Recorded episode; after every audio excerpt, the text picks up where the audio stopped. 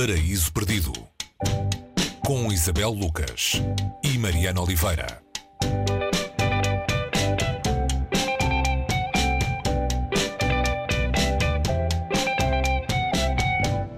A primeira leitura pós-consoada do Paraíso Perdido fala-nos uh, de regressos a casa. O livro que trazemos é Regresso a Reims, do filósofo francês Didier Eribon. Uh, e o autor leva-nos a perceber como é, que, como é que a sua história pessoal e da sua família nos podem servir de exemplo para perceber uh, de forma mais alargada outras grandes movimentações sociais. Isto parece tudo muito abstrato, mas também é tudo muito concreto. Ele fala-nos, por exemplo, de como é que a classe trabalhadora em França uh, foi seduzida pela extrema-direita da Frente Nacional a partir de um grande mergulho autobiográfico. Sim, olá Mariana, um, é isso mesmo. Este livro é de 2009 e encontramos nele muitos ecos uh, daquilo que estamos a viver uh, 11 anos depois.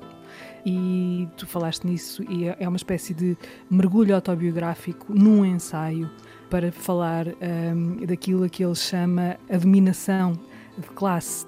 Como é que as classes trabalhadoras nunca conseguiram, de facto, pertencer à, à sociedade. É, é, como se uh, houvesse uma impossibilidade de ascensão que não é posta nestes termos, impossibilidade, porque a possibilidade existe enquanto possibilidade, mas o facto é que quem nasce pobre uh, em França dificilmente conseguirá lutar por sair de, dessa espécie de ciclo vicioso que é criado de uma, maneira matreira, se assim se pode dizer.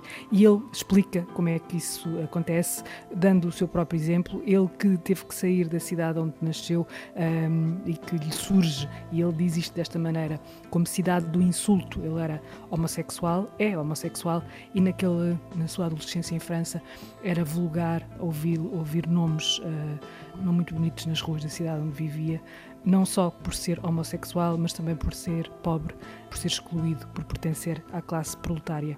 Essa cidade de Reims está longe de ser o lugar da infância idílica. Eh, foi o lugar dessa infância dura, carregada de rejeições, de preconceito em relação à sua uh, homossexualidade, um lugar de trauma, de tal forma que o corte com a família é, é, praticamente total, não é? Ele perde a relação com aquele meio de onde vem, pobre, operário, aquele nunca mais voltou, voltou a ser o seu mundo. Sim, ele, ele faz um corte radical, corta com a família, corta com os amigos, corta com os conhecidos, corta sobretudo com o lugar e com tudo aquilo que esse lugar representa para ele. Durante 35 anos uh, não vê ninguém da sua família, durante 35 anos não vai a Reims e este nome, este título deste livro, Regresso a Reims, é uma, uma maneira de voltar, uh, de enfrentar, uh, de perceber o que é que esteve na origem de um trauma e como é que ele depois também fora desse, desse núcleo onde cresceu e que, e constituiu de alguma maneira é, é, é a sua gênese e, e apesar dele, dele, se ter transmutado, se assim se pode dizer, para outra classe social, uh, intelectual, uh, ele é um dos grandes, é considerado um dos grandes filósofos, um dos grandes pensadores de França. Ele nunca teria chegado ao pensamento que tem hoje, àquilo que desenvolveu, se não tivesse sido essa a sua origem. Portanto, este, estes paradoxos existem neste livro, mas existem para explicar uma, uma uh, um país que tem um Estado social onde depois eh, a exclusão, eh, a exclusão existe. Esta fuga tem a ver com a sua homossexualidade, mas também tem a ver com as, as questões do preconceito social.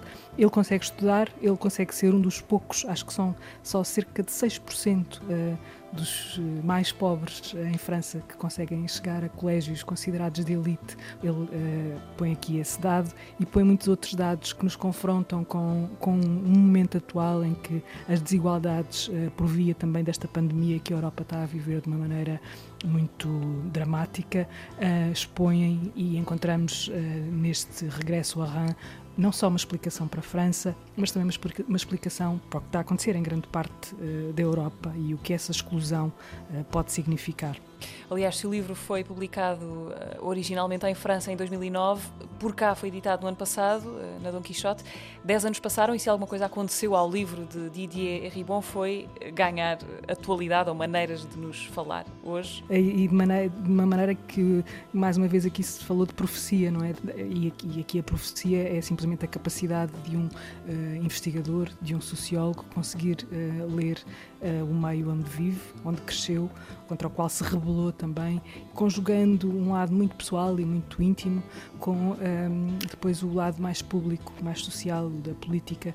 Um, este é um livro que causa emoção, que toca uh, ao coração e que nos faz, por outro lado, apelar à razão, para conseguirmos um, perceber um pouco daquilo que nos está a acontecer e daquilo que ardilosamente não nos é dado a ver porque está demasiado enraizado nos nossos hábitos.